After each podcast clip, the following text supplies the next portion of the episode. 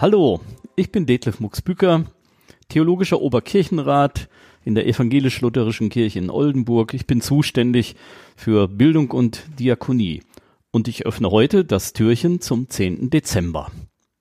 Wie hält man die Zeit bis Weihnachten am einfachsten durch? Am besten mit einem täglichen Countdown. Daraus ist dann der Adventskalender entstanden. Kinder sind ja bekanntlich ungeduldig, weil sie einfach noch so unglaublich viel Zeit vor sich haben. Wenn man fünf oder sechs Jahre alt ist, fühlt sich die Zeit bis Heiligabend an wie die schiere Unendlichkeit. Wahrscheinlich war die Ungeduld der Kinder vor rund 150 Jahren der Grund, dass der erste Adventskalender erfunden wurde. Wer die Idee mit den Türchen hatte? Ich erzähle euch die Geschichte. Die ersten Adventskalender waren Strichkalender. 24 Kreidestriche an einer Zimmertür, die nach und nach von den Kindern weggewischt werden durften. Ein anderer Vorgänger des Adventskalenders waren Weihnachtsuhren mit 24 Feldern und einem Zeiger oder eine Adventskerze mit 24 Linien, die jeden Tag ein klein bisschen weiter abbrennen durfte. Angeblich war es dann die Mutter von einem gewissen Gerhard Lang aus Maulbronn in Baden-Württemberg, die den ersten Adventskalender herstellte.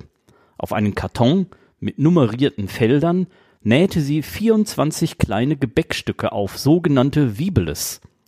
So konnte ihr Sohn jeden Tag eine Süßigkeit von dem Adventskalender nehmen und selbst abzählen, wie lange es noch bis zum 24. Dezember dauerte.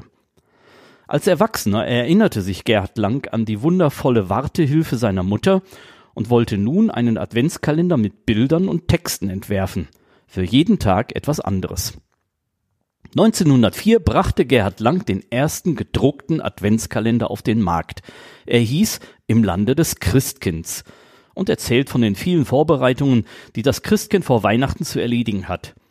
Der erste Adventskalender hatte allerdings noch keine Türchen, sondern er bestand aus zwei bedruckten Bögen Papier, einem größeren Karton mit 24 Textfeldern und einem kleineren Blatt mit 24 Bildern. Diese Bilder musste man ausschneiden und selbst auf die Felder mit dem Datum kleben. Diese alten Adventskalender waren eine richtige Bastelarbeit. Schön ausgesehen haben sie trotzdem mit ganz vielen Engelchen, Schnee, Spielsachen und Weihnachtsschmuck. Gerhard Lang ließ sich auch in den darauf folgenden Jahren immer wieder neue Adventskalender einfallen. Auch die Idee, Schokolade in den Adventskalender zu stecken, stammt von ihm. In den folgenden Jahren dachten sich viele Eltern andere selbstgebastelte Kalender für ihre Kinder aus. Ob aus Säckchen, Streichholzschachteln, Strümpfen oder Klopapierrollen, gefüllt mit Süßigkeiten, kleinem Spielzeug oder anderem Krimskrams. Der Kreativität sind bekanntlich keine Grenzen gesetzt. Und wer einen Adventskalender nicht selber basteln, sondern einfach nur kaufen will, der hat die Qual der Wahl. Nämlich ganz traditionell den mit Schokolade, oder soll es doch etwas Besonderes sein? Wie wäre es zum Beispiel mit dem der 24 Tage eine süße Überraschung von Fruchtgummi, Brause, Bonbon, Schokolade bis Keks verspricht? Gibt es übrigens auch als vegane Ausgabe. Oder vielleicht einen mit Spielzeug, wie von Playmobil. Alternativ könnte es aber auch der Harry Potter Adventskalender von Lego sein. Da erwartet die Kinder hinter jedem der 24 Türchen eine Überraschung, die Harry Potter Fans zu fantasievollen Spielideen anregt und die Vorfreude auf Weihnachten steigert. So zumindest wird es auf der Packung versprochen. Oder für die Hörspielfans. Der Adventskalender von Die drei Fragezeichen macht auch erwachsene Kinder glücklich. Einen von TKKG gibt es übrigens auch.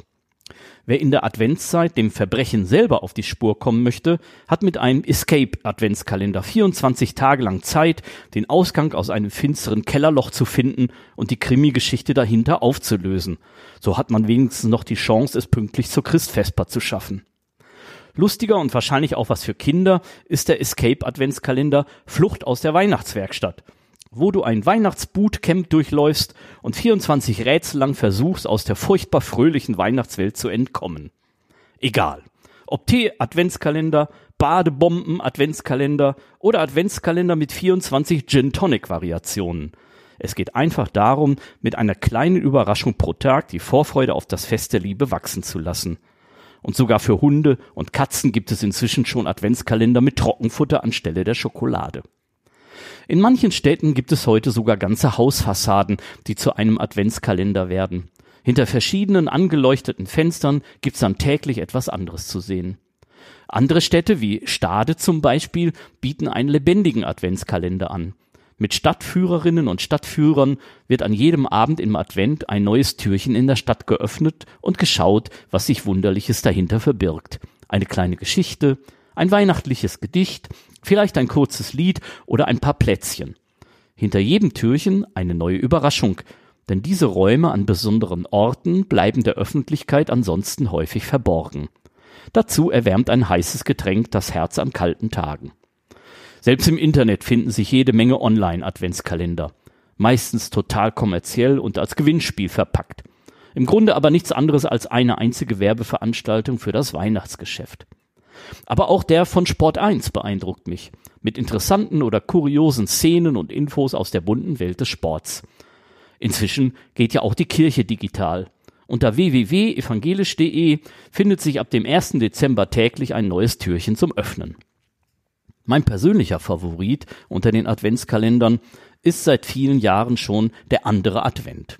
Ein Kalender mit Spiralbindung, den ich mir ganz profan einfach an die Wand hängen kann. Und jeden Tag gibt es eine neue, mal lustige, mal besinnliche Geschichte, ein Gedicht, ein Lied, ein Gebet. Und immer schöne Bilder und Grafiken. Die schicken meine Gedanken auf die Reise. Für mich ein guter Start in den Tag, ein lieber Begleiter durch die Adventszeit immer wieder auch mit überraschenden Einsichten und Erkenntnissen. Einfach ein kleiner Moment des Innehaltens in dieser manchmal sehr hektischen Zeit.